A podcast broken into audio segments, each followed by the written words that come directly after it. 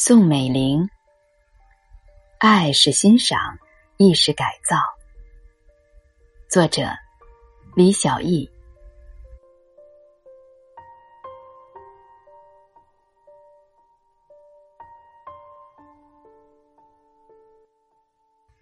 关于婚姻的心灵鸡汤，都一再强调，持续不断的改造男人，把男人打造成适合自己的模型。是家庭幸福的基石。真正的已婚妇女大多对此嗤之以鼻。如果婚前的热情都改造不了男人，更别指望婚后的琐碎与现实去化腐朽为神奇。可是，半个多世纪前的第一家庭，妻子不仅重塑了丈夫的性格和脾气，更让信仰佛教、儒教。三民主义的丈夫转而信仰了基督教，这种改造不单是日常生活，甚至渗透到宗教信仰。如此彻底的精神革命，让至今仍在婚姻的北冰洋上颠簸的女人们望尘莫及。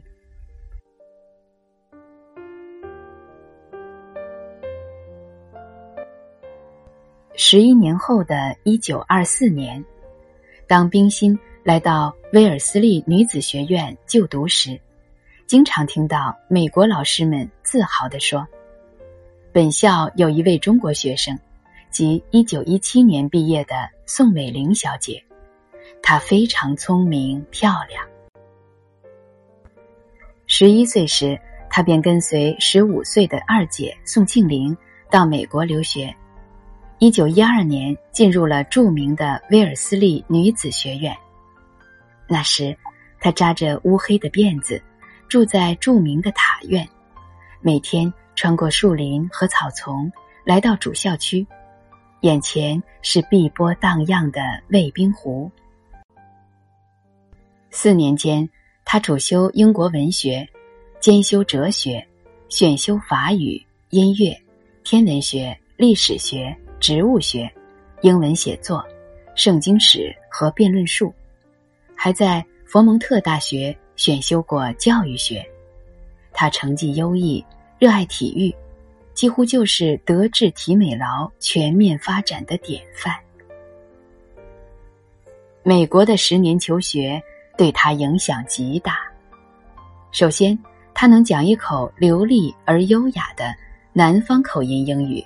比他的两个姐姐更熟悉美国的习惯和方言。其次，他掌握了丰富的知识，对中西方文化了解更深，演讲、交际等能力也得到巨大提升，为他日后的外交活动提供了便利。第三，生活与观念更西化，用他自己的话说，是除了面孔以外。已全盘美国化了。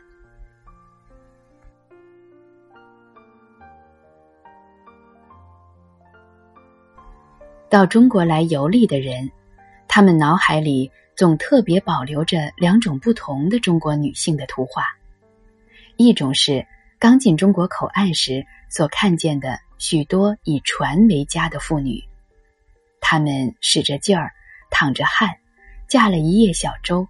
做我们所谓的摇橹工作。另一幅是登岸后看见的现代女性，她们礼貌娴雅，不仅服饰美好，还能在社交场中应对得宜，使满座生辉。带着他们的才干和勇敢，进入了以前只有男性效力的职业与经济的圈子。在文章里。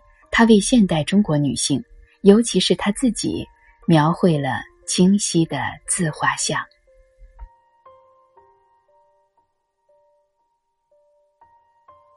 从一九一七年到一九二七年，归国的十年间，上海名媛宋美龄一直待字闺中。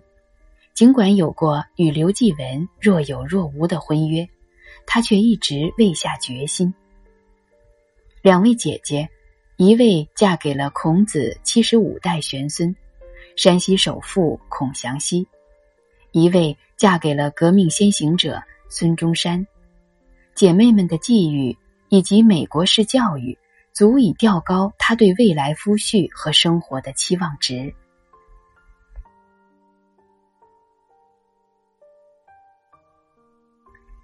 宋家姐妹有晚婚的传统，宋霭龄二十五岁结婚，宋美龄三十岁出嫁。即使二十二岁追随孙中山的宋庆龄，也比当时。十七八岁就当妈妈的女子，推迟结婚多年。千万不要小看年龄的作用，女人不同年龄段对男人和生活的选择截然不同。十五岁的女孩心仪的对象是班里品学兼优的班长，或者高年级善投三分球的体育委员。二十岁的姑娘。则对那个送自己九百九十九朵玫瑰的高富帅毫无免疫力。三十岁的女子更关心婚姻中理想与现实的契合度。他们深知，选择一个男人就是选择一种人生。婚姻对女人有着无可比拟的重塑功能。而四十岁的女性早已走过激情燃烧的岁月。对少年夫妻老来伴有着或多或少的认可，头疼脑热时候的一杯热水，显然比一朵玫瑰更能打动他们。放眼世界，亲爱的沃利斯让爱德华八世心甘情愿放弃王位时，已年过四十。二十九岁的凯特击败至少六名前女友。成为小他一岁的威廉王子最终的新娘。丁健在开普敦和三十七岁的许戈辉重组了家庭。杰奎琳·肯尼迪改嫁希腊船王欧纳西斯时，也是三十九岁高龄。掌控婚姻主动权的励志姐，从来都不是小女孩人生的风向标。也总是把握在熟女的手中，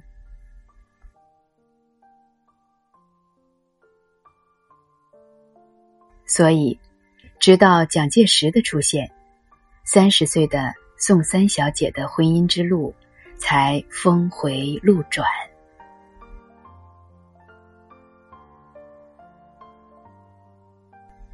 一九三四年，婚后第七年。他在写给美国一本杂志的文章中，部分吐露了隐藏的抱负和对婚姻的选择。他说：“回忆我若干年来的结婚生活，我极度的热心与爱国，也就是可欲替国家做些事情。我的机会很好，我与丈夫合作就不难对国家有所贡献了。”他不经意。道出了心中的秘密。他不仅期望过美国式的上流社会生活，而且希望像自己描绘的那样做现代女性，在社会中发挥能量。而嫁给他，无疑是一个绝好的机会，一个可以满足现代女性改变社会的最佳路径。这是在复杂而动荡的时事中，一个接受了美国贵族式教育的女性。最渴慕的生活选择。于是，在两人双手交握的那一刻，民国史上的黄金搭档诞生了。很多人说，这桩婚姻是宋霭龄牵线搭桥，蒋介石刻意逢迎，宋美龄的秘书张子阁也曾经半开玩笑的问过他婚姻的真相。他微笑着说：“这桩婚姻自始至终都是我自己做主，与阿姐何干？至于蒋介石和我结婚是为了走英美路线，那更是天大的笑话。虽然两人的结合既有你情我愿的互动，也有各自所属阵营的认可和推动，但主动权。”始终掌握在待嫁的宋美龄手中。一个对自己和生活了解的如此透彻的女子，怎么会听由旁人摆布呢？选择了婚姻，接下来便着手按照期望值打造丈夫。她的规划有条不紊。首先，他需要确立自己唯一的合法妻子地位。王者之师向来名正言顺，于是，一九二七年九月二十八日、二十九日、三十日，上海《申报》连续三天刊登了题为“蒋中正启事”的单身声明。毛氏发妻早经匹离，姚陈二妾本无契约。从此，她成为唯一的、不可撼动的。蒋夫人。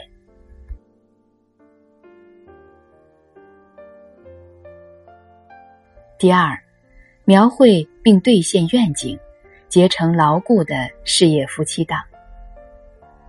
中原大战爆发后，中央政府缺钱，蒋介石找时任财政部长的宋子文筹钱被拒绝，他便亲自游说。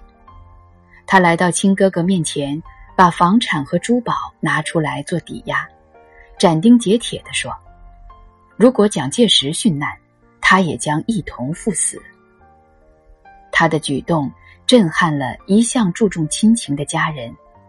宋子文很快转变态度，积极筹钱。西安事变中，他冒着生命危险亲往救夫，登上美龄号专机前，他把手枪。交给外籍顾问端纳说：“如果有人对我有什么不礼貌的行动，你可以立刻把我枪杀掉。”他用梅干菜盒子装着他爱吃的食物出现在他面前时，他泪如雨下，说：“你怎么来了？如入虎穴矣。”反而是他冷静的安慰他。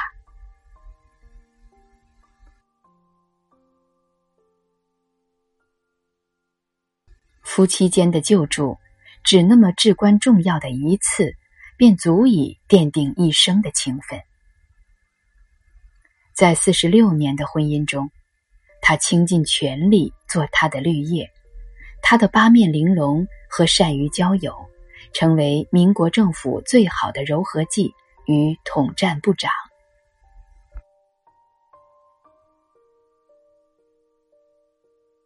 第三。促成他改信基督教，在事业共识的同时达成精神共识。宗教信仰向来是原则问题，绝不是你为佛祖烧香，我替上帝祈祷那么简单。不同的宗教信仰派生出不同的世界观和价值观，不仅异教徒夫妻很难和谐，多少人类的战争起源于宗教的差异。难道基督教比佛教先进？当然不是。抛开他的西化背景，基督教教义显然更适合第一家庭。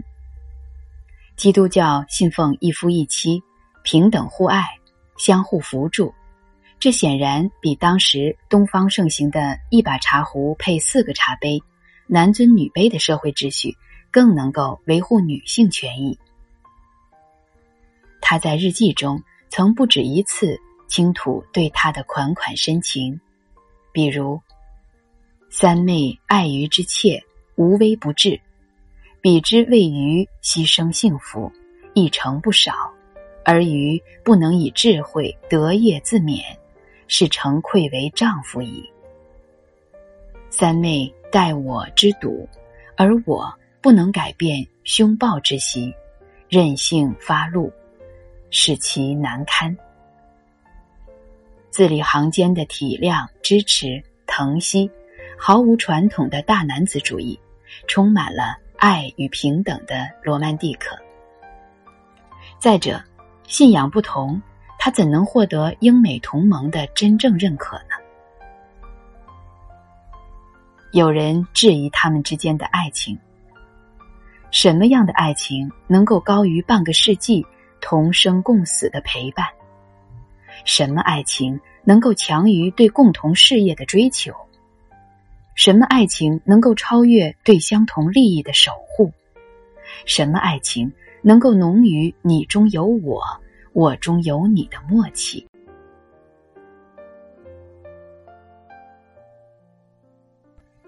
西安事变时，他在给蒋经国、蒋纬国的遗书中叮嘱：“我一生唯有宋女士为我唯一之妻，如你们自认为我之子，即宋女士亦即为两儿之唯一之母。我死后无论何时，皆需以你母亲宋女士之命侍从，以慰无灵。”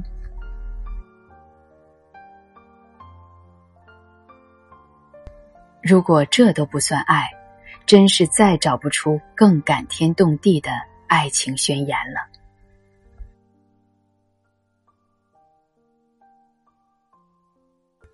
婚姻是成人的契约，缔约前能够清晰的认识自己，明白自己的所需、所得、所负、所弃是基础。同时，婚姻也是一个彼此看透。重新评价对方的过程。当两性的神秘与成长的青涩褪去，当爱上爱情本身的时光溜走，当两个人无限靠近、坦然裸诚相对时，彼此的爱是否依然存在或浓烈，取决于双方内心真正默契的程度，取决于双方智慧是否势均力敌。他的人生最大的幸运，在于认清了自己，并且选对了婚姻，为自己赢得了最适合的舞台。在这个舞台上，他的优点被打上光、化好妆，缺点却被巧妙的遮蔽。最难得的是，她智慧又潜移默化的改造了丈夫。而大多数女人最难的。往往是获得丈夫的欣赏。改造男人可行吗？总得有说服他们愿意接受改造的理由吧。不管这理由是爱情、家世、财富、理想、智慧，还是同生共死的担当。一九四九年五月，他大势已去，准备逃往台湾。五月五日下午。他带着蒋经国专程来到上海的东平路，这里是他当年与他结婚时的新居爱庐。临别前，他要再看一眼。那时，他尚在美国，不知归期。当天晚上，他在日记里写道：“不与金儿同往虹桥路。”岳父母墓前，静谨告别，回程到东平路爱庐视察，全市皆空，但觉凄凉与愧惶而已。无论何时，他始终在他心底。